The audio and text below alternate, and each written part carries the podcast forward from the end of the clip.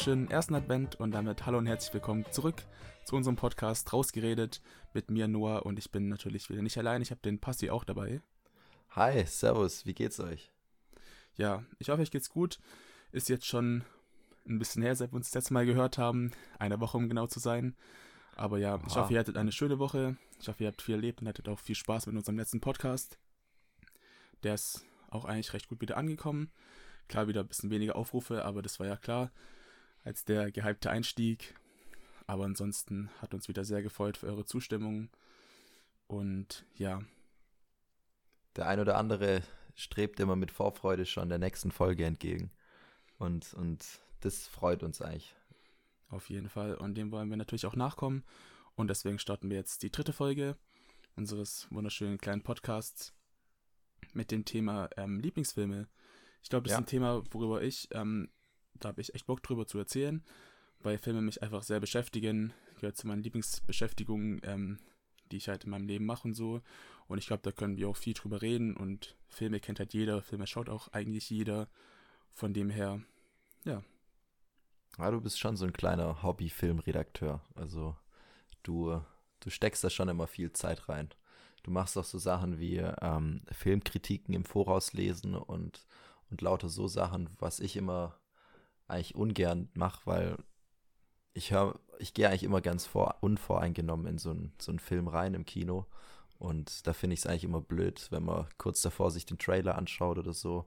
Und am liebsten finde ich, wenn ich einen komplett fremden Film anschaue, so wie wir letzte Woche im Kino waren. Das war ein Film angeschaut, von dem habe ich noch nie was gehört. Hm. Und dann hat man auch keine Erwartungen an den Film. Und dann ist es nochmal umso schöner, wenn der, wenn der richtig gut ist, der Film.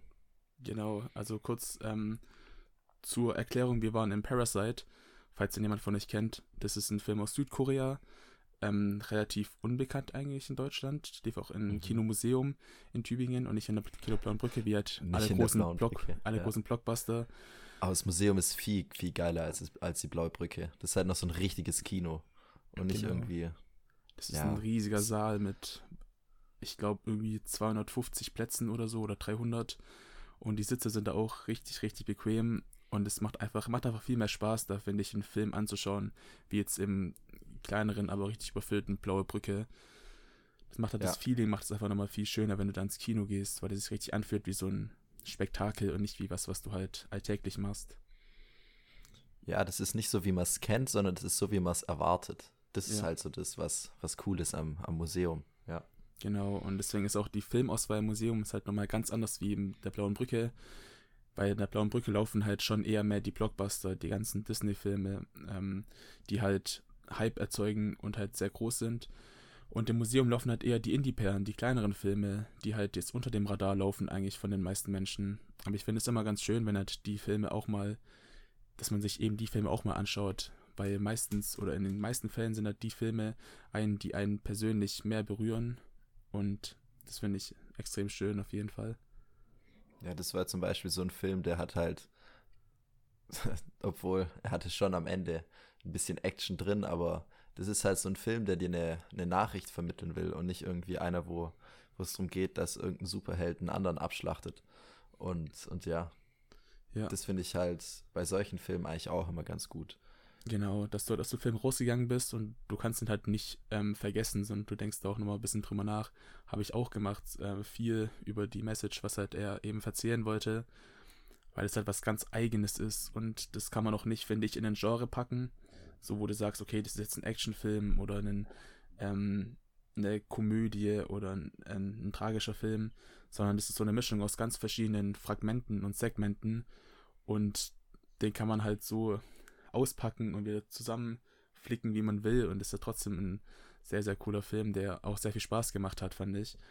Also, ähm, wir können auch vielleicht mal kurz erklären, worum es da eigentlich geht, so ein bisschen. Ähm, ohne jetzt zu spoilern. Also, wenn man das jetzt nicht hören möchte, dann ähm, macht, schaltet mal weg oder so. Nee, keine Ahnung. ähm, ich will jetzt auch nicht alles spoilern, aber es geht auf jeden Fall um, eine, um zwei Familien. Die eine Familie ist sehr arm und die andere ist sehr reich.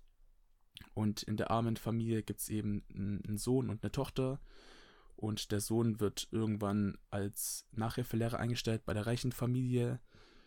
und verdient da auch relativ gut Geld und schafft es halt durch verschiedene Tricks und verschiedene Betrügereien halt seine ganze Familie nach und nach in das ähm, Haus der Reichen zu holen. Und das Ganze anzuschauen, ist halt, das fand ich echt richtig cool. Das ist auf seine ganz eigene Art richtig witzig, auf diese südkoreanische Art. Ähm, fühlt sich jetzt aber auch nicht an wie etwas, was man halt so tausendmal gesehen hat, sondern als was ganz Eigenes, etwas ganz Neues. Und ich finde, das macht einen tollen Film einfach aus. Oder was meinst ja, du? du hattest, du hattest halt so Aspekte wie Familie, Liebe, ähm, Eifersucht war auch ein ganz großes Thema. Ähm, und auch so ein bisschen Neid, aber man hat auch irgendwie so gesehen, was aus, aus einem Menschen wird, wenn er, wenn er wenig Geld hat oder wenn er sehr viel Geld hat. Also wie da die, die Gesellschaft oder wie der Bezug zu den anderen Menschen sich verändert, wenn man zum Beispiel sehr viel Geld hat. Ja. Ich fand, es war auch, es, man hat auch immer so diesen Kontrast gesehen, halt die Familie, die hat jetzt irgendwie hoch in den, äh, in einem höheren, höheren Wohnort eben gelebt, in einer großen Villa. Das fand ich war gut gemacht, ja, ja. Mit viel Natur, es waren viele Bäume zu sehen und die armere Fa Familie war halt quasi in, in den Gassen, in den Gossen der, der Stadt, wo halt Müll rumlag. Aber, aber nicht, nicht nur in der Gasse, sondern die waren unter der Gasse. Genau, unter also der Gasse. haben unter der Straße gelebt. In so einer Kellerwohnung. Und es war einfach auch halt auch filmisch und erzählerisch halt dieser Kontrast nochmal so dargestellt, dass es halt für jeden greifbar war. Ja. Und ja. Das ist. Das ist dieses Setting, das finde ich halt, das unterscheidet das Medium Film von was, von einem, von einem Hörbuch, von einem, von einem Buch einfach so stark, weil man einfach nur über so kleine Sachen wie er geht immer weiter die Treppe runter und er geht in immer einen dunkleren Bereich rein und es ist immer düsterer so Zeug kann man halt über das Visuelle viel, viel besser erklären, finde ich. Oder zeigen. Ja. Als jetzt über, über irgendein Buch oder so. Genau. Das macht halt eben dieses Medium Film aus, dass halt Sachen visuell dargestellt werden, eben Handlungen oder auch psychische Entwicklungen oder so. Kann halt alles gezeigt werden. Muss jetzt nicht immer so komplett subtil so gezeigt werden. Es, man sagt doch immer Show, don't tell. Also erzähl es nicht, sondern zeige es halt eben mit deinen Bildern und mit deinem Film. Und es wird, das wurde da gemacht, das wird bei allen, finde ich, bei allen guten Filmen so gemacht. Und es macht einfach Spaß, darüber sich das anzusehen und sich darüber Gedanken zu machen im Nachhinein. Und das macht für mhm. mich so persönlich meine Faszination Film eben aus. Filme, über die man halt wirklich auch nachdenken kann und sich damit auch später beschäftigen kann und auch selber sich Inspirationen holen von Werken, die man halt eben sieht vor der Leinwand oder auf dem Fernsehen oder auf dem Bildschirm.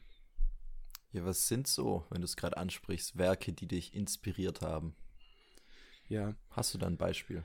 Ähm, auf jeden Fall. Also wir haben jetzt gesagt, wir haben uns, suchen uns unsere drei Lieblingsfilme aus. Was ich persönlich extrem schwer fand. Ich habe mir da echt viele Gedanken drüber gemacht. Das ist nicht einfach. Das ist nicht also, einfach. Und die Vor Idee kam, mal, die Idee man kam kann auch schon. mal so einen guten Film einfach vergessen. Ja, auf jeden Fall. Weißt du, was Da ich habe ich mir meine? auch Also, gedacht, ich du muss kannst dich einfach, Genau. eigentlich müsstest du alles Ich mein- einfach mal irgendwie so durchleben, was du in den letzten Jahren so angeschaut hast. Und da kannst du dich nicht mehr an alles erinnern. Ja. Aber ein paar gute Filme bleiben dir halt im Kopf. Genau, und so habe ich persönlich selektiert, einfach nach Filmen, über die ich halt, wo ich halt genau weiß, das war ein richtig geiler Film, weil mir halt so im Gedächtnis geblieben ist, dass ähm, der mich auch so berührt hat, wo ich den einfach nicht vergessen kann. So. Und ja, ich würde sagen, wir schauen, äh, stellen jetzt einfach unsere drei Lieblingsfilme ähm, abwechselnd vor. Jeder einen, können ein bisschen erzählen, ähm, worum es da geht und warum das halt, warum der uns eben in Erinnerung geblieben ist und warum das, würde ich sagen, einer unserer Lieblingsfilme ist. Ähm, ich würde anfangen mit einem mit einem sehr schönen Film mit La La Land. Ich weiß nicht, ob du den kennst. ich habe den dir empfohlen. ähm, das würde ich so eigentlich nicht sagen, weil der kam ja schon relativ früh raus. Also ich habe den, Ja, ja. kannte den ich schon den, vom, vom Hören ich her. hab- ich habe den ähm, über die Oscars kennengelernt. ja, Und dann habe ich den relativ schnell danach angeschaut, weil wir, wir hatten den auf unsere Festplatte drauf und ähm, ich habe dir, glaube ich, auch irgendwann mal gesagt, dass es ein sehr, sehr guter Film auch ist. ja, ja. Ja, genau. Nee, ich habe da auch zum, zum ersten Mal gehört, wo der rauskam, 2016. Ähm, hab dann Schon aber. so lange. Okay. Ja. Hab dann aber nicht wirklich oder hatte dann irgendwie, ist, war, war mein Interesse nicht so hoch, dass ich gesagt habe, okay, ich muss ihn jetzt unbedingt anschauen oder mir auf DVD holen. Hab den dann tatsächlich. Halt kein, das ist kein typischer Film, wo ich jetzt sagen würde, den schaut einer von uns beiden an. Nein, also, gar nicht. Das war halt eine, ist halt eine andere Kategorie von Film, aber genau. das muss ja nichts heißen. Nein, überhaupt Und nicht. Ich habe den Film zum ersten Mal gesehen im Flugzeug auf Mauritius, wo wir dann nach Hause geflogen sind.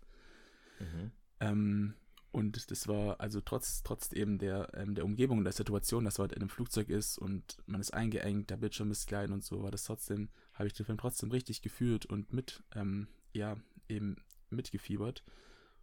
Und das, ja, hat mir persönlich echt viel Spaß gemacht. Hatte mir später dann auch Blu-ray geholt und dann, ich glaube, nochmal zweimal oder so angeschaut. Echt? Und habe dann erst gemerkt, so, wow, das äh, ist so ein Film, den kann ich mir einfach immer und immer wieder anschauen. Weil das halt sowas keine Ahnung, das ist, ich finde, es ist so ein, so ein schöner Film von seiner ganzen, von seiner ganzen Handlung her, von der Musik vor allem. Ich finde, die Lieder, die da gespielt werden, sind einfach, mhm. keine Ahnung, sind einfach, obwohl ich ähm, eher Hip-Hop höre normalerweise und halt ein bisschen älteren Pop-Stuff oder so, aber die Lieder haben mich da echt berührt und die habe ich echt kann ich mir auch so anhören, finde ich. Die Lieder sind echt geil. Also dieses City of Stars, das ist ja diese ähm, Titelmusik genau, oder dieses Hauptlied. Ja. Und ähm, die Version, wo dann auch dieser Ryan Gosling singt, das geht irgendwie, das ist so ein kleiner Clip, der geht, glaube ich, eine Minute oder so. Und ähm, der ist, seit ich den Film angeschaut habe, habe ich halt einen Ohrwurm von dem Lied. Und ja. das, das finde ich halt an, das, ich finde es bei dem richtig cool, dass es so eine, so eine kleine Pfeif-Passage hat. Und ich pfeife extrem gerne, deswegen, ähm, deswegen hat es mich gecatcht, aber irgendwie auch so ein bisschen Piano, so klassische Musik, das kann man schon immer mal wieder hören. Und, und ja, seit ich den Film gesehen habe, ist dieses das Lied in, in meiner Playlist drin. Ja. ja, ja, bei mir auch. Ich habe auch diese Faszination für den, ähm, für den Jazz, der in dem Film auch immer angepriesen ja. wird, habe ich dann auch irgendwie mitgenommen. Also ich fand Jazz schon, schon immer eigentlich echt cool und auch echt chillig. Aber das hat mir nochmal so einen Stoß gegeben, so ein bisschen mehr in Richtung Jazz zu hören. Ja, weil das, das ist auf so eine, auf, auf so eine kleine versteckte Art halt so dieses, diese Musik an sich halt im Film, die transportiert wird, die ähm, hat sich so in mein Gehirn reingebrannt und auch in meine Leidenschaft teilweise. Das finde ich einfach, ja, habe ich hat mich wirklich sehr berührt, der Film im Ganzen. Was und ich halt witzig fand, ist, dass ähm, ein, weißer, ein weißer Mann ähm, den, den Schwarzen wieder näher bringt, was eigentlich Jazz ist. Ja. Das fand ich halt, das fand ich richtig cool. Das stimmt. Sehr schön auf jeden Fall. Ähm, und an, ansonsten ja, also in dem Film spielen halt äh, Ryan Gosling und Emma Stone mit. Ryan Gosling werde werd ich später noch ein bisschen ansprechen und Emma Stone ist sowieso einer meiner absoluten Crushes, Celebrity Crushes. Ich liebe diese Frau richtig. Die ist so ein, so ein, so eine tolle, charismatische Schauspielerin. Aber auch so in den Interviews habe ich mir auch richtig viel von der reingezogen. Die ist einfach so ein, so ein cooler Mensch und hat so eine coole Stimme.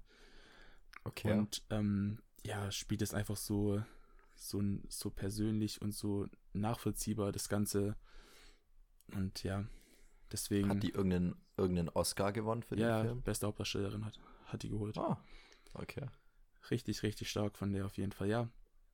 La La Land, das ist äh, für mich eine klare Empfehlung. Ich glaube, wir haben das gar nicht erzählt. Das ist quasi ein, ein Musical, ähm, ein Musical Romantik, äh, Musical romantisch, romantisches Stück so quasi. Wobei man ja, das, ich, ich finde, man kann es auch nicht in so eine Kategorie packen, weil das ist nochmal so viel mehr als das, was man jetzt sagt. Das ist jetzt, also es ist was anderes als so dieses klassische Musical-Romantik.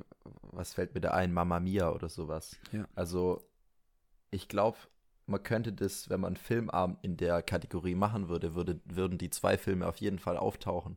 Aber ich glaube, ja, La La Land ist schon noch mal ein Stückchen, Stückchen cooler, weil es halt auch irgendwie so eine coole Geschichte erzählt und nicht nur, nicht nur um Liebe sich dreht. Genau sondern auch um ganz andere Probleme eben, wie das ist, wenn zwei verschiedene Menschen, die ähm, ein künstlerisches Dasein haben, sie will ja Schauspielerin werden und er will ja ähm, eine Jazzbar aufmachen und Musiker werden und wenn eben diese beiden Träume aufeinander prallen, wird ja auch ein bisschen erzählt, was da passieren kann und wie das sich, ja, wie sie das eben auch aus, aus, auseinanderleben kann, unter welchem Druck dann so eine Liebesbeziehung zwischen zwei Individuen dann steht.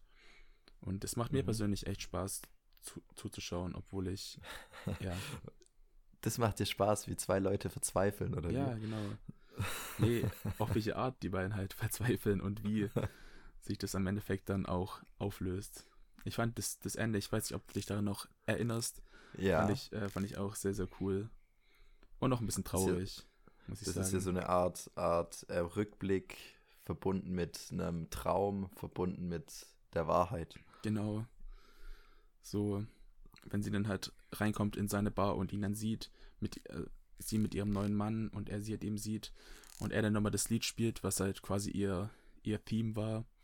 Mhm. Und sie sich dann eben zurückerinnert, wie es jetzt gewesen wäre, wäre sie mit dem zusammengeblieben. Ähm, ja. Sorry, sorry für den Spoiler nochmal für alle, die den Film noch anschauen wollen. Aber ja.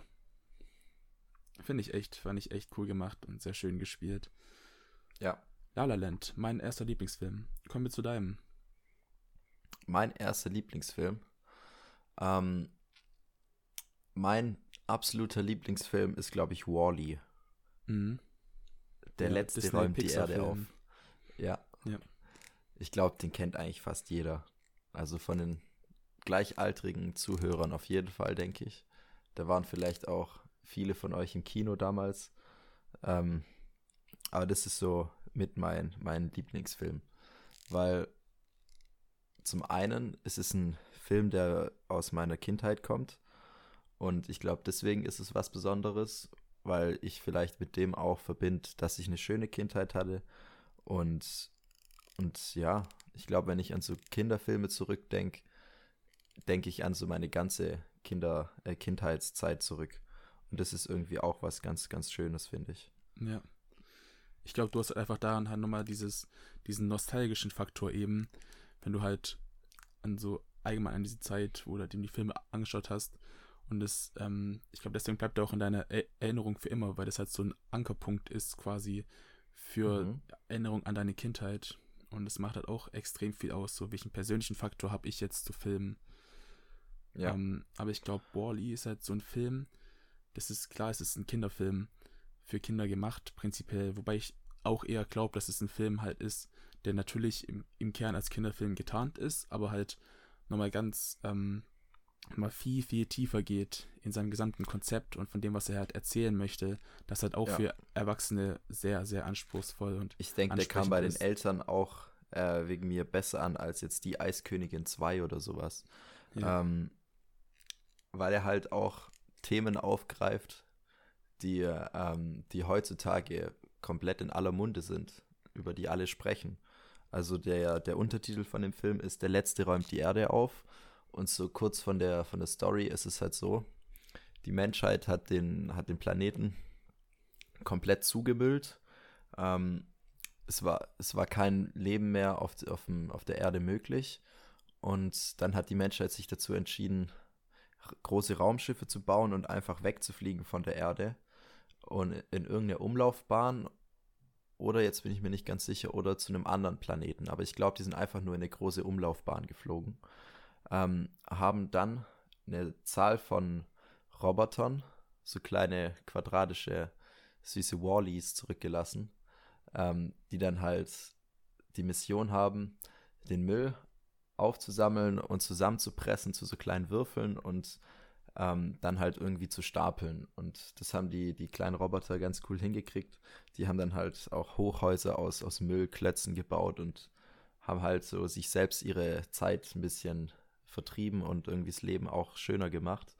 Und in den Raumschiffen waren dann eben auch so, so Prüfkapseln drin, so andere Roboter, die dann halt immer mal wieder zur Erde zurückgeflogen sind und überprüft haben, ob menschliches oder ob ja organisches Leben ähm, wieder auf der Erde möglich ist.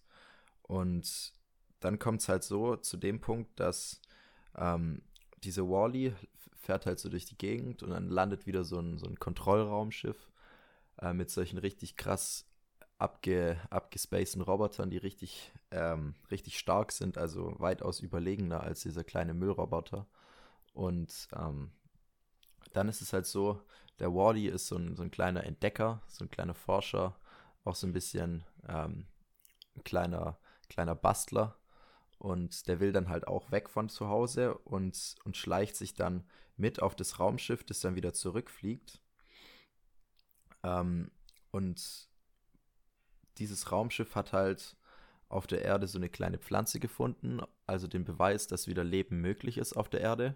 Und ist dann halt wieder zurückgeflogen zu dem ähm, zu dem großen Mutterraumschiff und diese Wally hat sich halt draufgeschlichen und ist mitgeflogen und versucht dann über den ganzen Film über zum einen die Pflanze wiederzukriegen, zum anderen aber auch ähm, diesen Prüfroboter, in den er sich so ein bisschen verliebt hat.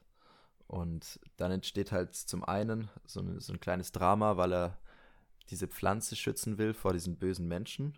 Zum anderen ähm, ist dann aber auch so eine kleine Liebesgeschichte zwischen, zwischen ihm und, und dieser Eve, also diesem, ja, Prüfroboter, nenne ich es jetzt einfach mal. Ja, stimmt, ja. Und es ist, da gibt es halt so schöne, so schöne Szenen ähm, in dem Film und auch so witzige Szenen. Also, das ist ein extrem witziger Film, weil diese Wally ist halt auch so ein kleiner Tollpatsch und irgendwie war als Kind jeder so ein bisschen tollpatschig. Also kann man sich da ganz gut, ganz gut reinversetzen in den. Und ja, der Film, das Ende will ich nicht verraten, weil vielleicht hat den noch jemand von euch nicht gesehen. Ja, und hoffen, hoffen ja. wir mal nicht. Aber der Film ist von 2008, also vielleicht hat den schon jeder gesehen. Ja. Oder zumindest mal davon gehört. Ja, mhm. und es hat auch ein Film, der halt mit, mit dieser Frage eben spielt, wie unsere Erde halt jetzt wirklich enden wird, wenn es halt eben so ja. weitergeht wie jetzt. Absolut. Und auch die, ähm, eben diese Thematik mit der künstlichen Intelligenz, dass wir quasi Roboter schaffen, dass die halt später die Arbeit für uns ähm, eben machen und uns halt eben bei die ganzen, die ganzen Menschen, die ja in diesem Raumschiff leben, die sind ja alle richtig fett und können gar nicht mehr laufen, sondern fahren. Die müssen ja auch nicht mehr laufen, die ja. sitzen halt auf ihren, auf ihren krassen Dingern drauf. Ja, und die müssen sich halt nicht mehr bewegen. Ja. Das ist halt auch so was, wie wird sich die Menschheit verändern? Ähm, wenn alles machbar ist in Sachen Komfort und ähm, dass sich Roboter um unseren, unseren Alltag kümmern, wie viel muss dann der Mensch noch machen? Er muss ja eigentlich nur noch denken. Und selbst das ist in dem Film verloren gegangen. Also die Menschen haben nicht mal mehr nachgedacht in dem Film. Ja. Sie sind halt aufgewacht, der, der Computer oder dieser Rollstuhl hat halt gesagt, ähm, jetzt geht's los und dann waren die halt wach und ja, die haben eigentlich nur, ja, das waren wie, wie Hirntote. Ja. Und klar, es ist schon relativ überspitzt dargestellt, aber das ist halt, da wird halt ein richtig großer Spiegel der Gesellschaft von heute oder ja, die eben ja, von der Gesellschaft eben von heute wird halt ein riesiger Spiegel davor gehalten. Und ja, also wird halt alles in einer relativ schönen Geschichte halt eben verpackt, die halt auch für Kinder zugänglich ist. Mhm. Und ich glaube, als ja. Kind denkst du da eigentlich, denke ich jetzt mal nicht drüber nach, was da jetzt wirklich erzählt wird, was so die, die Kernstory dahinter ist. Aber es ist halt einfach ein schöner Film. Und je älter du halt wirst, je mehr du darüber nachdenkst, desto mehr merkst du halt, wie gut der Film eigentlich im Großen und Ganzen ist. ist. Ja. ja. Und ich glaube, so was der auch zeigen wollte, ist, dass ähm, was mit den Menschen passiert, wenn sie zu viel Technik haben. Wie sich das Leben so verändert. Ja. Und das fand ich auch extrem schön zu sehen bei dem Film. Und es ist der einzige Film, von dem ich mir jemals Bettwäsche gekauft habe. ja, sehr schön. Und ich will jetzt nicht sagen, ob ich die immer noch habe, aber. Aber ja. Aber ja. ja. Schön. Wally. Ein sehr toller Film, finde ich auch, ja. Ähm, aber keine Ahnung, ob du mit irgendwelchen Preisen oder so. Aber normalerweise kriegen Zeichentrickfilme überhaupt gar keine Preise oder Auszeichnungen. Es gibt doch einen speziellen ähm, Animations-Oscar. Das kann sein. Wir können eigentlich echt mal nachschauen, ob Wally da irgendwas gewonnen hat ich kann mich persönlich, ich weiß es nicht ganz. Ja, kann ich nachher mal nachschauen. Ähm, was ist jetzt dein zweiter Lieblingsfilm? Ist es, glaube ich, ja. Ähm, ja, wir bleiben bei beim Science Fiction quasi wie Wally, aber gehen dann in eine ganz, ganz andere Richtung, nämlich Arrival. Ich weiß nicht, ob der, ob der Film dir irgendwas sagt. Ist es so ein Film, Also ist auch wieder mit, mit echten Schauspielern, Genau. oder? Bei mir sind alle drei Filme mit echten Schauspielern. Da kommt doch irgendwie so ein schwarzer Stein auf die Welt, oder? Irgendwie Nee. sowas. Dann, Dann- da bist du äh, komplett. Also mit auf der Erde kommen bist du schon richtig, aber und mit Schwarz auch, aber mit Stein eher nicht. Ja, Nee, halt so ein ähm, Raumschiff oder so. Ja, genau, ein Raumschiff, ja. Ja, aber das sieht aus wie ein Stein, oder? Sieht eher aus wie so eine Muschel. Okay, ja. Wir blenden Ja. jetzt ein Bild ein, falls wir das hinbekommen. Ihr werdet Okay, sehen, ja. also, ach übrigens, unseren, unseren Podcast gibt es auf Spotify, auf Google Podcasts, auf Apple Podcasts, auf Anchor und auf noch irgendeine Seite, die, die ich nicht kenne, aber da wird es auf jeden Fall auch hochgeladen. Und natürlich mit unserem wunderschönen Cover auf YouTube. Und falls Passi das hinbekommt, dann werdet ihr jetzt ein Bild sehen von dem Raumschiff. ja, guck, das sieht aus wie eine Miesmuschel. Das ist so ein, so ein halbrundes Teil. Ja, das habe ich doch Also, gesagt. Ja, Es sieht aus wie eine Muschel. für mich sieht es aus wie, wie, wie ein Stein. Das, der das wäre der perfekte Stein zum Steineflitschen. Am, Okay. am See. Ja, Ist es mit. Ah, das ist. Warte, wie heißt die Schauspielerin? Amy Adams Oh, okay. Also, Und dieser eine Typ von. mit Jeremy ist das? Jeremy Renner. So, ja, ähm, Arrival von 2016, der wurde äh, von Denis Villeneuve, heißt der, ähm, der Regisseur. Ist jetzt auch relativ, ja, kennt man halt, wenn man sich ein bisschen mehr mit, mit Film beschäftigt hat. Aber ist doch egal, mit Regisseur muss man sich ja auch nicht so arg beschäftigen. Ähm, in Ar Arrival geht es um eine Alien-Invasion quasi. Und jetzt werden vielleicht so sich viele denken, okay, das wird jetzt in Richtung, keine Ahnung, Independence Day gehen oder so, oder Richtung Alien. Aber so mal gar nicht. In Arrival wird halt der Punkt aufgegriffen, wie wäre es eigentlich wirklich, wenn Aliens auf die Erde kommen und was würde da genau passieren? Wie würden die Menschen jetzt reagieren? Wie, ähm, was würden halt eben die Aliens machen? Mit welcher Intention kommen die auf die Erde? Und es wird ganz relativ wissenschaftlich wird es angegangen alles, aber auch mit so einer so einer psychischen psychischen und eben Nachdenkhaltung, dass ja, dass es einfach schon relativ verschickt ist, den Film sich den Film eben anzuschauen. Aber Mhm. ja, auf jeden Fall kommen zwölf Raumschiffe eines Tages auf die Erde. Und da ist natürlich die Mhm. Verwunderung groß, so ja, was waren jetzt diese Raumschiffe hier? Viele haben auch Angst und das Militär ähm, der macht schon relativ viele Vorkehrungen, deckt das ganze Areal ab und alles und stellt dann eben eine Linguistin ein. Ich hoffe, ihr wisst alles, was Linguisten sind. Das sind quasi Sprachwissenschaftler, die sich halt eben mit Sprachen auskennen. und so. Oh. Ja, der Bildungsauftrag von uns wird natürlich auch ganz groß geschrieben. Grüße Mhm. an unsere beiden Abiture an der Stelle. Auf jeden Fall Oh. ist es dann so, dass halt diese Sprachwissenschaftlerin, eben gespielt von Amy Adams, wird halt eben gerufen, weil sie halt nämlich mit den Aliens kommunizieren soll. Und da ist auch schon das, der erste Punkt, wo halt der Film schon abweicht von den konventionellen Alien-Filmen. Wie kommuniziert man denn überhaupt mit Aliens? Weil die können ja eigentlich nicht unsere Sprache sprechen, sondern Mhm. haben ja auch ganz andere Kommunikationsmöglichkeiten und wie sie sich eben ausdrücken. Und da wird sie halt eben ins, ins Spiel kommen und kommt dann mit zusammen mit einem ähm, Mathematiker, eben gespielt von Jeremy Renner. Und die sollen halt zusammen herausfinden, wie man mit den Aliens eben kommunizieren kann. Kommen die halt hin zum Raumschiff, das sich ähm, einmal am Tag, glaube ich, öffnet immer. Und dann können die rein für eine halbe Stunde oder so. Und dann sehen die halt eben diese Aliens. Hm, Ihr müsst euch vorstellen, das ist so ein Raum, so ein ne, Raum halt eben in diesem Raumschiff drin, der getrennt ist durch so eine große Glaswand, wo halt ein riesiges, nebeliges Becken eben ist. Und in diesem Becken, da sind halt die Aliens, die sehen, ähm, die werden Heptapoden genannt. Hepta, weil die halt eben sieben Beine haben quasi. Und wir blenden euch jetzt ein Bild ein, wenn wir es hinbekommen. Genau jetzt. Und, Und ja, jetzt ist wieder weg. das sind so, ja, ihr seht's ja, die sehen eben aus wie riesige Oktopusse, ähm, Oktopoden. Oktopoden. Ist, Nein, nein, das sind, Plural. äh, das sind doch aber dann Heptapoden, weißt du, weil die ja nur sieben haben und nicht acht. Ja, okay. Gut. Es sind, Aber, aber Pusse ist nicht der Plural. dann sind es, ach, weißt du was?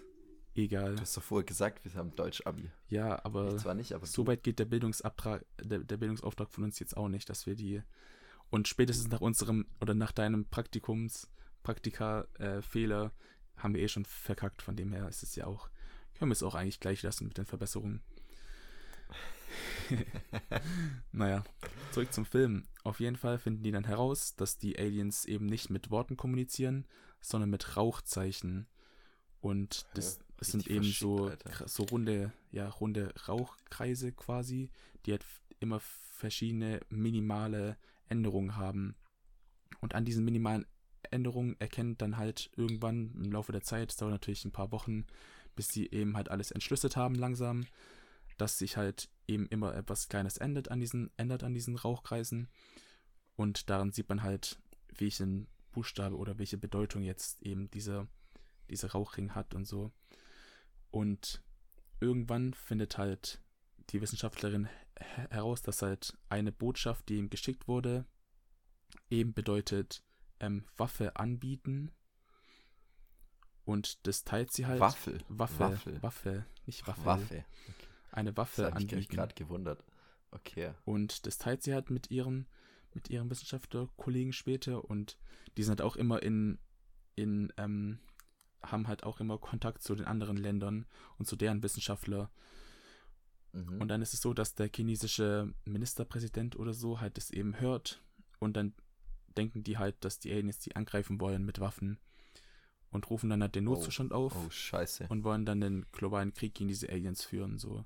Also das Typische, mhm. was, halt, was, halt, was halt Menschen machen, so Krieg führen. So Battleship-mäßig. Genau. Und das versucht sie halt zu verhindern und will halt nochmal mit den Aliens reden. Und ein paar Soldaten aus ihrem Kreis platzieren dann halt eine Bombe in dem Raumschiff drin wo sie dann halt auch gerade drin ist und die Aliens schaffen dann quasi sie noch irgendwie zu retten und in so einen Schacht zu, ähm, zu schubsen, dass sie halt nicht getroffen wird von der Explosion. Dabei verstirbt halt ein, ein Alien so. Oh fuck. Und dann später kommt jetzt ihr nochmal zurück und spricht halt, ja, spricht halt quasi, äh, kommuniziert halt mit dem Alien und findet heraus, dass halt dieses, dieses, diese, äh, dieses Wort Waffen auch mit Werkzeug oder Geschenk übersetzt werden kann. Und ihr müsst euch auch vorstellen, über den ganzen Film sieht man halt immer so Sequenzen, so Erinnerungen quasi von ihr halt an ihre Tochter. Und man denkt halt, ja, das ist halt, ihre Tochter ist halt gestorben, so, und dann muss sie irgendwie noch verarbeiten. Und dann sagt sie aber an einem bestimmten Punkt irgendwann, ähm, ja, wer ist die, wer ist dieses Mädchen, wer ist die, ich kenne sie gar nicht, warum sehe ich die die ganze Zeit? Und da war ich schon ein bisschen hellhörig so, weil ich mir dachte so, ja, ähm, warum sagt ihr jetzt, dass sie das Kind nicht kennt? So ist doch eigentlich ihre Tochter. Und dann findet sie eben heraus, was da dieses Geschenk ist von den Aliens. Und das verrate ich, ja, das und das verrate ich euch nicht. Das müsst ihr selber herausfinden. Okay. Das ist nämlich ein extremer Spoiler. Und das will ich einfach nicht erzählen, weil das muss man selber erfahren. Und okay, das ist ja. im Grunde der Film. Ich weiß nicht, ob du ihn mal gesehen hast oder mal was ich von gehört hast. Gesehen. Also ich habe immer nur dieses Wer oder Werbung oder sowas zu dem Film gesehen, aber ich habe den Film tatsächlich nie geschaut. Okay. Weil ich, der hat mich irgendwie immer so an ähm, diesen anderen Film erinnert. Ich weiß gerade nicht, wie er heißt, aber das ist so eine ähnliche Kategorie von Film und den fand ich richtig scheiße.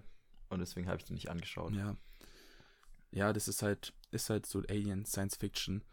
Aber. Prometheus. ah, okay. Prometheus ist Fun Fact, die, eine Fortsetzung von Alien falls euch Alien, der Film, irgendwas sagt. Ist auch ein bisschen älter. Ist ja auch egal. Nee, also das geht überhaupt nicht in die Richtung von Prometheus. Also 0,0. Das okay. ist eine klare Empfehlung von mich an alle Menschen, die sich auch ein bisschen mehr mit Film beschäftigen und nicht an die auf, gesamte Menschheit. An die gesamte Menschheit. Die sich halt, ja, die halt einfach sich satt gesehen haben an dem ganzen 0815 Science-Fiction-Alien-Ding, was es halt, was halt immer kommt und wenn dann immer nur gegen Aliens gekämpft wird und dann werden die Aliens irgendwann abgeschlachtet und dann ist gut und die Erde ist gerettet, sondern das ist ein Film, der, der ist halt, der ist halt, da passiert auch keine Action. Da, da werden sich jetzt ein paar Leute wieder aufregen, so, ja, warum wird der nicht rumgeballert und so. Ohne Witz. Aber das ist ein Film, der, der hat mich, der nimmt mich bis heute mit und ich habe den vor zwei Jahren gesehen. Das letzte Mal auch, glaube ich, oder vor einem Jahr, ist ja auch egal. Aber das ist ein Film, darüber denke ich halt auch noch so oft nach, weil das, ich finde halt Alien, Aliens finde ich persönlich ein richtig, richtig spannendes Thema. Und manchmal habe ich mir auch gedacht, so, was ist eigentlich, wenn Aliens auf die Erde kommen? Was wird da passieren? Und der Film klappt halt eben diese Frage auf und spinnt darum so eine unfassbar gute Geschichte, die von Sekunde 1 bis, zum letzten, bis zur letzten Sekunde so spannend ist, trotz halt keiner Action. Und das macht für mich auch einen richtig guten Film aus, wenn du halt gebannt dastehst äh, oder da sitzt und dir den Film eben anschaust und dir denkst, so was kommt jetzt als nächstes, was mhm. passiert jetzt? Und es macht der Film einfach richtig grandios. Und ja, also das, das, das, das Ende ist einer der krassesten Plot-Twists, die ich in meinem Leben je gesehen habe. Und das macht einfach, das hat so, das, das hat so dieses, dieses, äh, diese Kirsche auf das Sahnehäubchen ihm gesetzt und hat mich so richtig mit so einem Mindfuck zurückgelassen.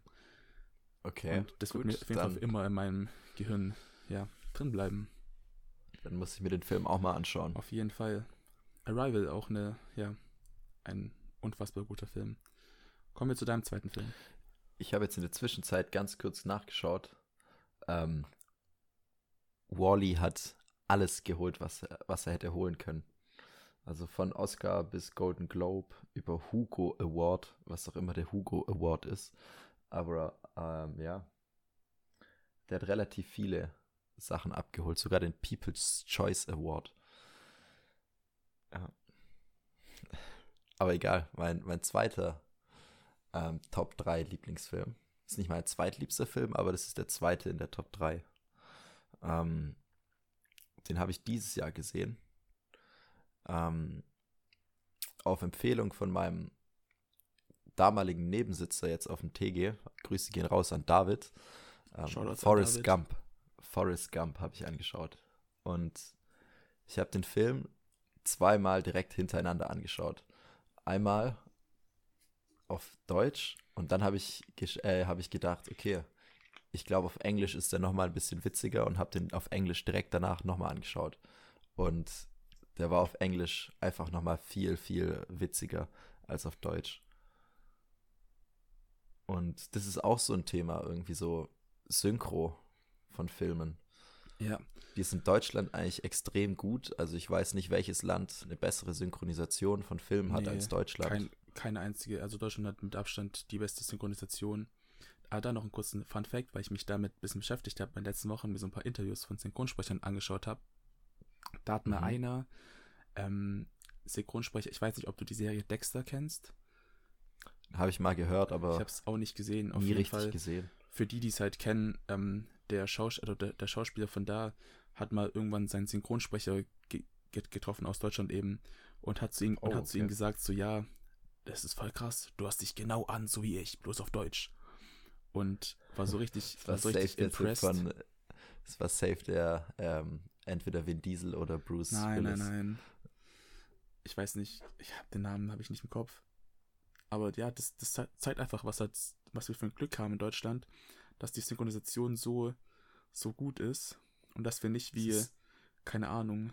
Alter, in Polen ist es so schlimm. Du hast so einen, einen Typ, einen Synchronsprecher, der liest einfach nur den polnisch übersetzten Text vor und ähm, du hast dann noch Untertitel und du musst halt an den Untertiteln erkennen, wer jetzt gerade spricht oder an dem Bild. Aber rein, rein übers Hören kannst du halt nicht, nicht ausmachen, wer mit wem redet. Ja. Das ist halt so ein, so ein, ja, ein Hörbuch mit Bild. Mehr ist es nicht.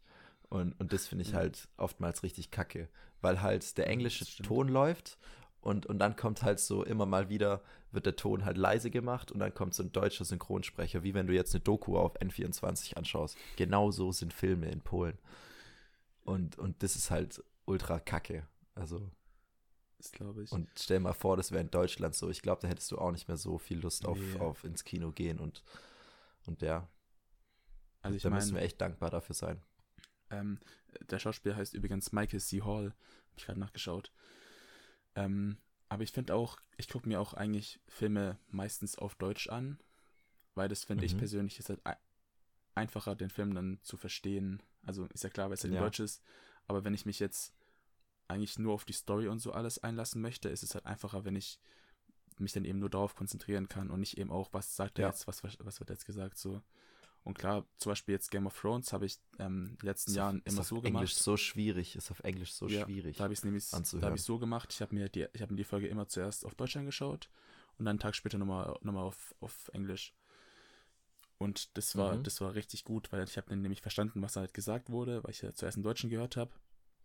Aber konnte halt nochmal so diesen englischen Vibe mitfühlen und mitspüren. Ja. Und das war, war echt richtig nice. Hast du es dann mit Untertiteln angeschaut oder komplett nee, nee, ohne komplett nur auf irgendwie Englisch, was? ja. Ja.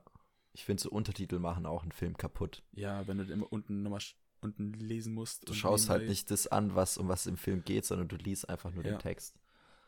So ist auch bei jedem Film, den wir im Spanischunterricht angeschaut haben. Ich habe keine Ahnung, was da drin passiert ist. Ich habe halt immer nur entweder die Bilder angeschaut oder den, äh, eben den gelesen, spanischen ja. Text oder deutschen Text. Ich weiß gar nicht, wie wir es gemacht hatten. Ich glaube, deutschen Text ähm, gelesen und ja, irgendwann hast du halt auch keinen Bock mehr, die ganze Zeit zu lesen. Nee, echt nicht. Ja. Naja, ähm, wir waren bei Forrest Gump. Zurück zu Forrest Gump. Also das ist einer der, der coolsten Filme, die ich jemals gesehen habe. Muss ich echt sagen. Mit dem jungen Tom Hanks. Mit dem Oder jungen Tom dem Hanks. bisschen älteren Tom Hanks. Nee, der ist relativ jung gewesen. Also es war noch zu seinen Anfangszeiten, würde ich sagen. Ja. Also seiner Blüte. Ähm, nee, ich denke, jeder weiß oder kennt den Film, denke ich. Ich weiß jetzt nicht, ob alle wissen, um was es geht. Also der Sp Film spielt zur Vietnamkriegszeit und der, der junge Forrest ist halt ein Kind, das mit ein bisschen ähm, Skelettbehinderung und irgendwie, ich weiß nicht, wie, äh, wie der genaue Fachausdruck heißt, aber er ist auf jeden Fall körperlich beeinträchtigt und muss so eine Art, ja, Exoskelett tragen, halt ohne, ohne irgendwelche Fähigkeiten, sondern einfach nur so, ein, so eine Art Schienengestell um seine, um seine Beine drumherum, weil er zu schwache Knochen hat. Und damit, daran verliert er halt seine ganze Mobilität. Also er kann seine Gelenke nicht mehr bewegen, sondern er humpelt wie so mit so zwei Stelzen, läuft er halt so durch die Gegend. Und was ihm halt auch noch so ein bisschen gegen die Karten spielt, ist, dass er halt auch nicht so der, der schlaueste Junge ist. Ähm, ich glaube, es lag daran, dass seine Mutter hat die während der Schwangerschaft irgendwie was geraucht oder so. Kann das sein? Ja, hat er nicht sogar ähm, das Spastiker-Syndrom? Irgend, irgendwas hatte der. Auf jeden Fall, er ist, ähm, sag ich mal, relativ stark beeinträchtigt und ähm, er lässt sich trotzdem keine Lebensfreude Freude nehmen, weil er seine Mom ihm eigentlich relativ gut auch zur Seite steht, ihm immer so ein bisschen Tipps gegeben hat und er hat sich halt immer diese, Rä diese Ra Ratschläge komplett ans Herz genommen und hat halt sein ganzes Leben darauf ausgerichtet. Und, und ja, dann wurde der in der Schule immer gehänselt, weil er halt der, der blöde Behinderte war. Und, und ja, irgendwann hat er sich dann, hat er ein Mädchen kennengelernt, das ihn halt nicht so gesehen hat wie alle anderen. Und mit, mit ihrer Hilfe hat er es dann geschafft. Ähm, Das fand ich auch richtig cool in dem Film, als er dann so wegrennt und in dem Moment, wo er halt wegrennt, lösen sich so seine, ähm, seine Prothesen und ab dem Moment kann er halt wieder richtig laufen, ist dann auch ein Symbol für Stärke gewesen und was halt bei ihm richtig krass war, er konnte dann halt richtig schnell laufen. Also es war dann der schnellste Typ, den es überhaupt gab. Und, und dann hat er halt angefangen, Football zu spielen und ähm, ist dann auch Weltmeister geworden, oder ja, ist mit seinem College dann, mit seiner College-Mannschaft, nee, Highschool-Mannschaft hat er dann was weiß ich was gewonnen. Und es war halt ein richtig cooler Film, weil das war halt niemand, der, es war kein klassischer Film, wo der Hauptdarsteller irgendwie was richtig krass kann, sondern das war halt genau das Gegenteil davon. Und das war halt so, das war, man hat ihn direkt ins Herz geschlossen. Ähm, kurzen Fun Fact zu dem Thema, dass ähm, der Film in Tom Hanks seinen jungen Jahren war. Da war er 38, wo er den Film gedreht hat. Ja, und jetzt ist er, glaube ich, 70 oder so. Ja, Nee, ich weiß nicht, wie alt er Ich ist. weiß- 60 wahrscheinlich. ja, Aber ich wollte es nur gesagt haben. mhm. Ähm, aber ja, nee, Forrest Gump ist halt so, ein, so, ein, so eine Geschichte, die ist halt einfach schön mit, mit anzuschauen, halt eben diese Entwicklung von dem Charakter halt, von diesem Jungen, eben mit Behinderung und, und allem, wie er sich halt durchs Leben kämpft und im Endeffekt am Ende dann halt es quasi geschafft hat und dann halt, ja, eben ein tolles Leben hat, so. Ja. Und es, ja, er, er, er erfreut sich halt an diesen kleinen Dingen Genau. im Leben. Und, und ja, weil es halt zur Zeit war vom Vietnamkrieg, ist er dann halt ähm, zum Militär gegangen, weil er, er hat keinen richtigen Job bekommen, weil er halt nicht so der Schlauste war. Und dann ist er halt zum Militär gegangen, zur Musterung. Oder besser gesagt, so ein, so ein General ist auf den zugekommen bei irgendeiner Veranstaltung und hat halt gesagt, hier willst du nicht zum Militär? Und er so, ja, warum nicht? und dann ist er halt, ist er halt hingegangen. Und dann saß er halt prompt in, ähm, in irgendeiner Kaserne in einem Bus. Und alle alle haben halt ihm verweigert, so, so, einen Sitzplatz neben sich zu haben. Und dann hat er halt so seinen, seinen Bro gefunden. Äh, Baba hieß der. Und der war halt vom Kopf her genau gleich wie Forrest. Vielleicht sogar noch ein Tick, Tick blöder. Und ähm, die zwei haben sich halt richtig gut verstanden. Weil die haben sich halt auf einer Wellenlänge unterhalten. Und, und ja, da waren, sind so viele coole Szenen entstanden. Ähm, zum einen hat der eine dem dann eigentlich über die ganze Grundausbildung lang hat er dem erzählt, was man alles aus Shrimp kochen kann. Was für Gerichte. ja. Geil. Du kannst ihn braten, du kannst ihn grillen, du kannst ihn kochen. Und, und ja. Und was halt bei Forrest Gump auch so cool war, weil der hat halt immer alles so gemacht, wie man es ihm gesagt hat. Und wenn jetzt der, der General hat ihn halt so gefragt, der war richtig sauer und ähm, hat ihn halt irgendwie was gefragt und er hat einfach gesagt, ja, genau, so ist es halt. Und dann war der halt komplett überfordert mit der Situation und hat den, den voll abgefeiert. Er meinte, das ist der beste Soldat, den wir jemals hatten und wie gehorsam der ist und, und ja, hat er dann richtig abgefeiert. Ja. Und ja, das ist ein richtig cooler Film. Also den, den sollte jeder von euch mal angeschaut haben. Ja, klare Film, äh, Filmempfehlung wieder an die ganze Welt. Forrest mhm. Gump. Run, Forrest. Run, Forrest, Run. run. Hm. Sehr schön. Ja, ähm, ich würde sagen, dann kommen wir zu meinem, zu meinem letzten Film jetzt. Meinem, da würde ich sagen, das ist eigentlich schon mein absoluter Lieblingsfilm. Blade Runner 2049. Mm. Ich weiß nicht, ob das jemandem was sagt. Ich hoffe es zumindest. Es ist auch wieder ein, es war sogar ein relativ großer Film vom Ding her. Ähm, ist eine Fortsetzung von Blade Runner aus den aus den aus, den, aus 84, glaube ich, oder 82 mit Harrison, Harrison Ford, Ford, genau. Genau, ja. Und der kam 2017 kam der ins Kino und ich dachte mir, ja, scheint ein ganz cooler Film zu sein eigentlich. Gehen wir mal ins Kino rein. Und mit was wir da, ich war da mit, mit Felix drin, Grüße an Felix an der Stelle. Aber was wir da ähm, auf der Leinwand gesehen haben und hören durften, das war einfach unglaublich. Also das hat einfach alles so, es hat einfach alles ausgemacht, was für mich so einen guten Kinofilm einfach ausmacht. Nämlich halt, dass man sitzt einfach da und man ist einfach nur gebannt. Man guckt so auf, auf die Leinwand und wird so mit so kranken Bildern und mit so einer Musik, mit so viel Ton, so viel basslastigem Ton auch zugetrönt, dass du einfach nur drin sitzt in deinem, in deinem Sessel und du denkst so, Alter, was, was sehe ich da gerade so? Aber nicht in der ersten halben Stunde. Die erste halbe Stunde war eigentlich grau und äh, ein bisschen rot und halt langweilig. Ich finde direkt die erste Einstellung ist schon unglaublich, wo dann dieses ähm, Auto über die Stadt fliegt, über Kalifornien von eben 2049.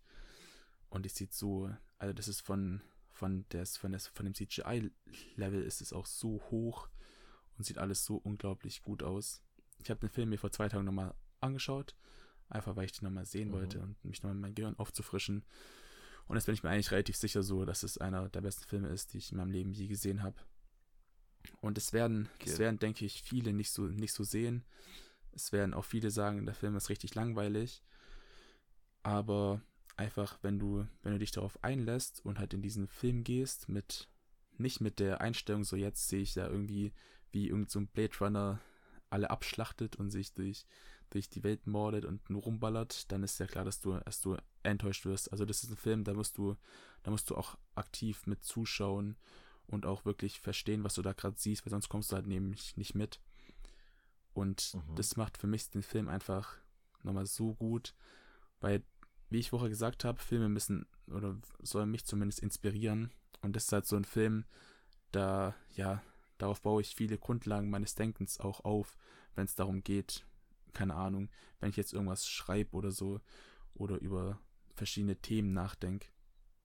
In Runner 2049 geht es um, das spielt quasi in einer dystopischen Welt, wo halt In was in einer einer Welt? dystopischen Welt, Ah ja. Dys Dystopie ist das Gegenteil von Utopie, quasi eine Zukunftswelt, in der, ja, jetzt mal ganz dumm gesagt, in der halt alles schlecht ist, so. in der Okay. Utopie ist ja alles schön und alles fe äh, fehlerfrei und keine Probleme und so. Und in der Dystopie ist quasi genau das Gegenteil.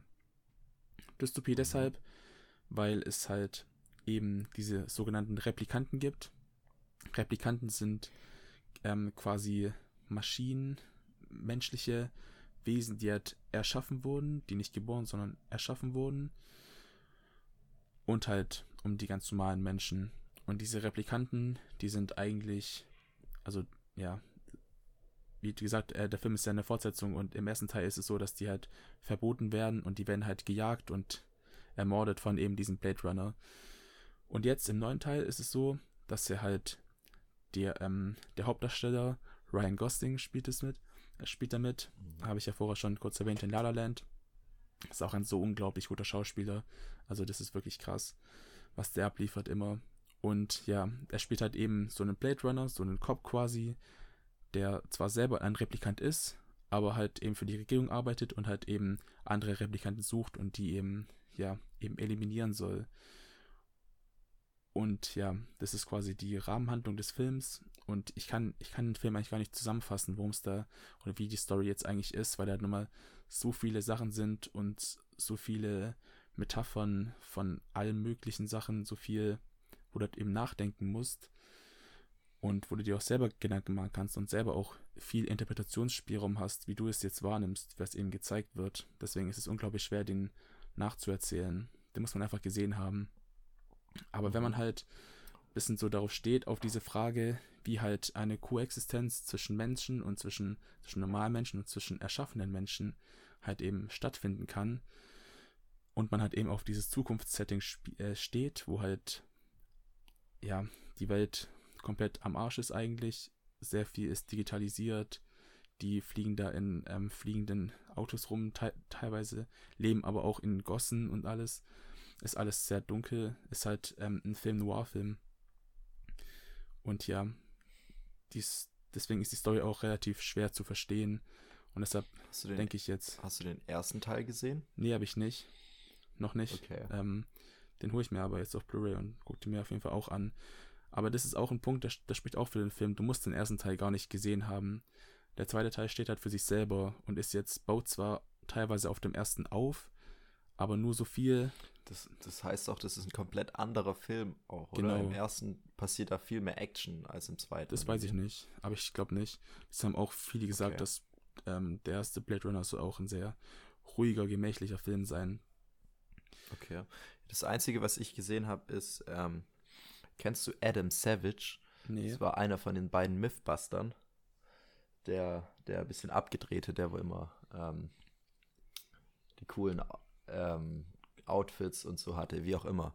Ähm, das ist so ein, so ein Ami, der kommt aus der, aus der Science Fiction oder besser gesagt aus der, Brau aus der Filmbranche, die eben ähm, Modelle herstellt, Filmrequisiten und so Zeug eben. Ja, ja. Und ähm, da schaue ich eigentlich immer gerne dem seine Videos an, wie er halt irgendwie was her, äh, wie er was baut in seiner kleinen äh, Werkstatt. Und da hat er eben auch so, so einen Blaster von, von Blade Runner gebaut. Und das war so der, einz der eine Kontakt mit mir und dem Film. Und eben die erste halbe Stunde, die ich dann geschaut habe, dann habe ich mir gedacht, nee, ich mache lieber was anderes an dem Tag. Ja, ja. ja, klar. Aber ich finde, man muss doch ein bisschen zugänglich sein für diese ruhigeren Filme. Und der Film ist ja auch ewig lang, der geht ja fast drei Stunden. Ich glaube 160 Minuten oder so. Und wenn du halt, Er ist halt auch ein Brett. genau, und wenn Ja, du den Film Brett. halt nicht von Sekunde 1 und da nicht drin bist, sondern nur so halb zuschaust, dann kommst du einfach, kommst du einfach gar nicht mit. Deswegen ist es auch nur, nur ein Film für, für Leute, die auch wirklich in diesem, in diesem Gedankenspiel drin sind und halt, und halt einfach, ja, das ist halt ein, ist halt ein Kinofilm, so. Ich meine, wo ich den dann zu Hause angeschaut habe, war es halt auch krass. Aber so diese Töne und diese, visuelle Bildgewalt, die halt im Kino stattgefunden hat, die kannst du halt nicht wieder reproduzieren zu Hause. Und ja, das ist natürlich ein bisschen schade so. Also wenn der Film nochmal im Kino laufen wird, ich würde mir safe nochmal anschauen. Einfach weil das so eine, so ein Erlebnis war, wenn du da im Kino drin sitzt und dann ballert dir, da gibt es so eine Szene, da ist es so in so einem quasi wüstenartigen Planeten und dann ist mhm. es da ganz ruhig eigentlich und man hört so ein unregelmäßiges Dröhnen, was halt die ganze Zeit kommt. Und es ist so, das dringt sich bis in dein, bis in dein Geist, dringt es sich rein, dieses Dröhnen, das ist richtig krass. Und es macht einfach, ja, es macht für mich einfach einen Film aus, den, halt, den du halt nicht vergisst. Wenn er halt einfach von der Story her so auf einem Level ist, dass du da halt noch Jahre darüber später nachdenken kannst, aber halt auch vom visuellen und vom auditiven nochmal so eine, ja, so ein Punch in dein Gesicht quasi ist, dass du den einfach nicht, ja, nicht, nicht, aus deinem Gehirn rauskriegst. Und das macht für mich Blade Runner 2049 einfach zu, ich würde sagen, schon meinem Lieblingsfilm auf jeden Fall. Okay. Also ja, wenn man auf Science Fiction steht und auf ein bisschen, ja, auf so, auf brachiales Kino, brachi einen brachialen Film eben, dann kann und, ich das. Und nur, auf einen langen Film. Genau. Dann ist der, okay. Dann kann ich das auf jeden Fall nur empfehlen. So von den drei Sachen, die wir jetzt gerade gesagt haben, ist mein dritter Film erfüllt alle drei Kriterien. Ja. Avatar, Aufbruch nach Pandora. Es war so ein, so ein guter Film. Und ich bin da richtig gehypt drauf, auf die nächsten Teile, die bald rauskommen. Die nächsten vier Teile, die jetzt rauskommen. Ich frage mich, warum vier Teile? Das habe ich noch nicht ganz verstanden. Aber ich hoffe, dass sie an den ersten Teil rankommen. Auch nur so ein bisschen. Ja. Weil der erste war schon. Das hat halt. Es ist ein komplett anderer Planet gewesen, komplett andere Kreaturen. Und auch abgesehen von den Bewohnern war das halt so ein schöner Planet und auch ähm, diese fliegenden Felsen, die es da gab und ähm, es gab, war einfach so ein richtig prächtiges, schönes, farbenfrohes Landschaftsbild. Ja. Ich finde, also, was ich auch jetzt, jetzt ja. kurz sagen muss, jetzt wo wir gerade auch bei Avatar sind, so Filme, die halt eine Zukunft zeigen, finde ich persönlich halt richtig geil, weil du halt in eine Welt siehst, die du halt so, die so nicht kennst und da sind halt keine Grenzen gesetzt. Also der Regisseur und die haben Film mitarbeiten, die haben da so eine kreative Freiheit und die können eine Welt dir aufbauen, die du halt so niemals sehen wirst. Und wenn du dich da in diese Welt reinfinden ja. kannst, ist ja bei Avatar, glaube ich, ein gutes Beispiel, wenn du in, auf diesem fernen Planeten bist, gibt es halt so viele Sachen, die du entdecken kannst, die du halt eben siehst. Und wenn du in dieser Welt drin bist, ja, dann macht es einfach so viel Spaß, dann nochmal den Film halt komplett anzuschauen und vielleicht nochmal ein zweites und ein drittes Mal, weil du halt immer wieder Sachen siehst, die du halt so nicht kennst und noch nie gesehen hast. Ich habe den so oft gesehen. Ich glaube, das ist mit so der Film, den ich am meisten gesehen habe.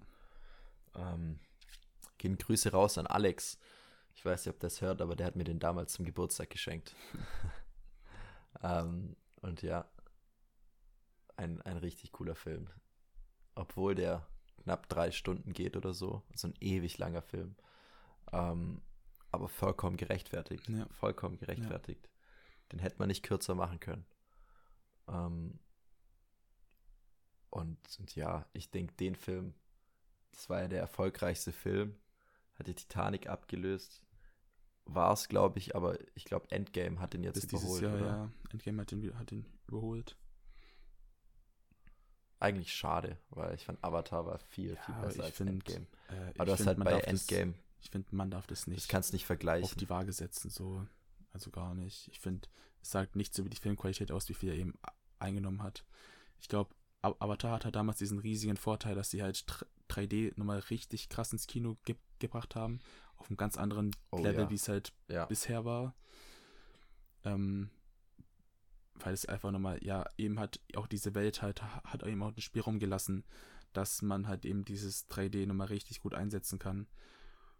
Dass es halt eben nicht nur, wie halt eben das 3D so war, dass man halt, keine Ahnung, dass da irgendwie eine Hand oder so dann quasi in dein Gesicht geht, sondern dass dir die ganze Welt ist ja dann, ja, dann bist du quasi ja, in dieser ganzen Welt drin, nochmal viel mehr. Du hast halt überall sind Sachen rumgeschwebt und ähm, hattest hier mal irgendwie diese Löwen, Löwenzahn oder Pusteblumenförmigen Viecher da, die geleuchtet haben, die dann rumgeflogen sind, sich so bewegt haben wie Quallen, ähm, sind halt mal rumgeflogen im Raum und, und lauter so kleine Sachen, wo halt extrem, extrem beeindruckende Aufnahmen ähm, erzeugt haben. Ja. Also die, die, die Bilder, die, die werde ich wahrscheinlich nie vergessen, weil so ein Stück weit, wenn man dann mal, als wir jetzt in Mauritius waren und dann so riesige Palmenblätter gesehen haben, denke ich mir so, krass. Und jetzt in Avatar war da halt das fünfmal so groß und dann ist dieser Typ da, ähm, dieser Jake, runtergefallen aus was weiß ich wie vielen Meter Höhe und hat sich damit so fünf so Blättern immer an, äh, abgefangen und ist dann unten gelandet. Ja, ja. Und so laute Sachen. Das war natürlich ein anderer Planet, aber es war halt trotzdem ein Planet, wo, wo Lebewesen gelebt haben. Und da hast du schon noch so ein paar Ähnlichkeiten gehabt. Ja, klar. Und wenn du dann irgendwie Sachen in der, in der richtigen Welt siehst, die du mit dem verbinden kannst, das ist auch richtig cool. Das ist richtig cool. Auf jeden Fall, das stimmt. Wobei ich ähm, auch sagen muss, dass ich den Film, also mich der Film ein bisschen aufregt, dass er dieses 3D so populär äh, gemacht hat, dass dann in den daraufkommenden zehn Jahren jeder 3D-Filme gemacht hat.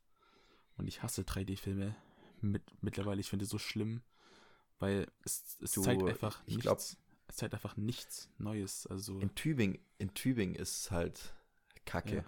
Musst du ehrlich zugeben. Also ja, es klar. gibt 3D das, das viel besser ist als das, was wir in Tübingen Nein, haben. aber ich, ich meine auch von den Filmen her, ich meine, da muss auch irgendwas gezeigt werden, wo das 3D halt wirklich präsent ist. Wo es zur Geltung kommt, genau, ja. und da gibt es halt nicht viel so, ähm, ja, ich weiß es nicht, deswegen, keine Ahnung, also ich glaube, Avatar ist halt so ein, ein, Film, der war für 3D geschaffen wie halt nichts anderes.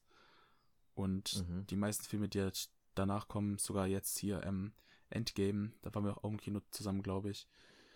Ja. Der war halt klar, der war halt ne, auch bom bom äh, bombastisch und so, aber er war halt kein. Das 3D ist halt nicht, nicht weiter aufgefallen. So, es ist halt.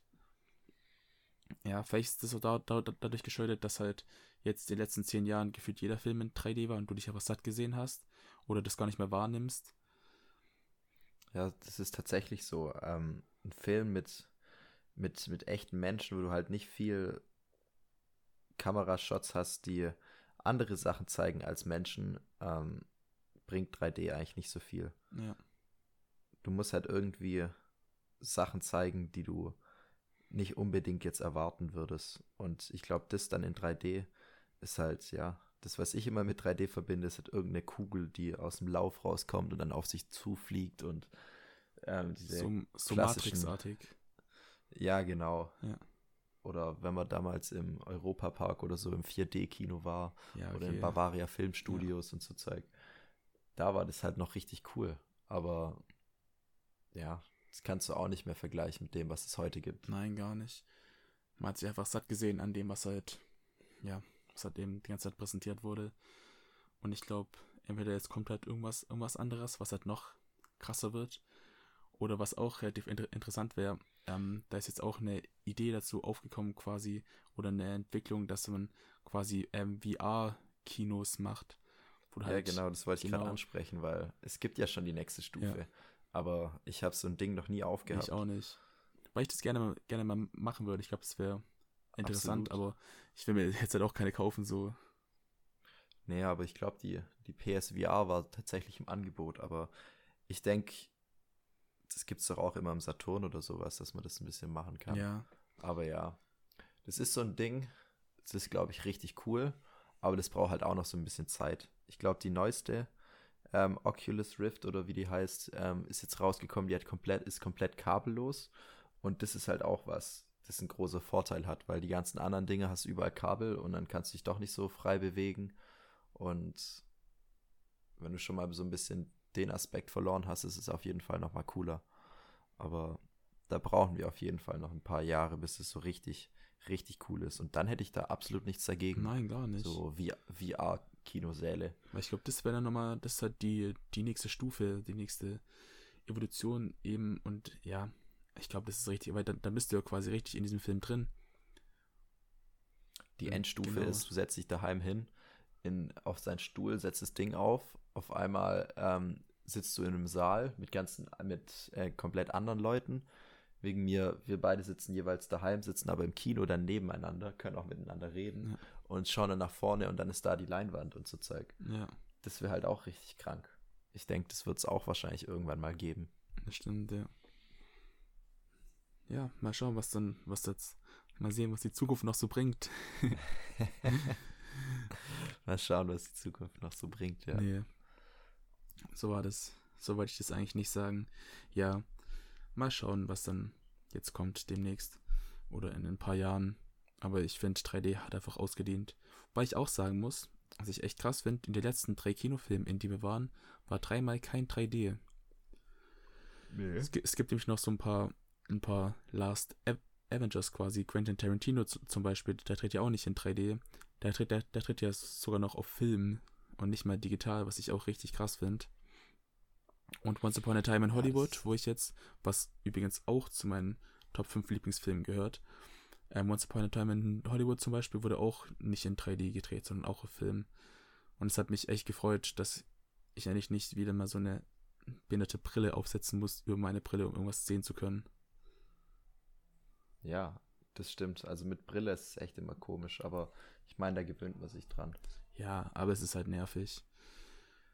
Aber nun ja, Ja, ich würde sagen, das war jetzt ein relativ cooler, cooler Ausflug, sich mal wieder dran zu erinnern, an die ganzen Filme, die einen ähm, im Kopf bleiben. auf jeden Fall. Ich glaube, auf das Thema Fi Filme werden wir nochmal zu, zu, äh, zurückkommen in den nächsten Podcastes. Irgendwann mal wieder und vielleicht ein bisschen ja, spezieller über Film an sich reden. Weil ja, wie du schon gesagt hast, ich, ich beschäftige mich da auch schon viel mehr damit.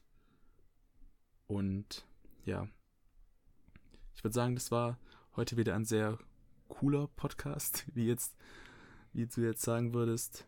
Und dann wünsche ich Ja. euch noch einen, ja, einen schönen Start in den Dezember, Abend, einen Tag, schönen Start in die Weihnachtszeit. Dezember, oh. Und dann hören, genau, und dann hören wir uns nächste Woche wieder. Ciao. Also, ciao.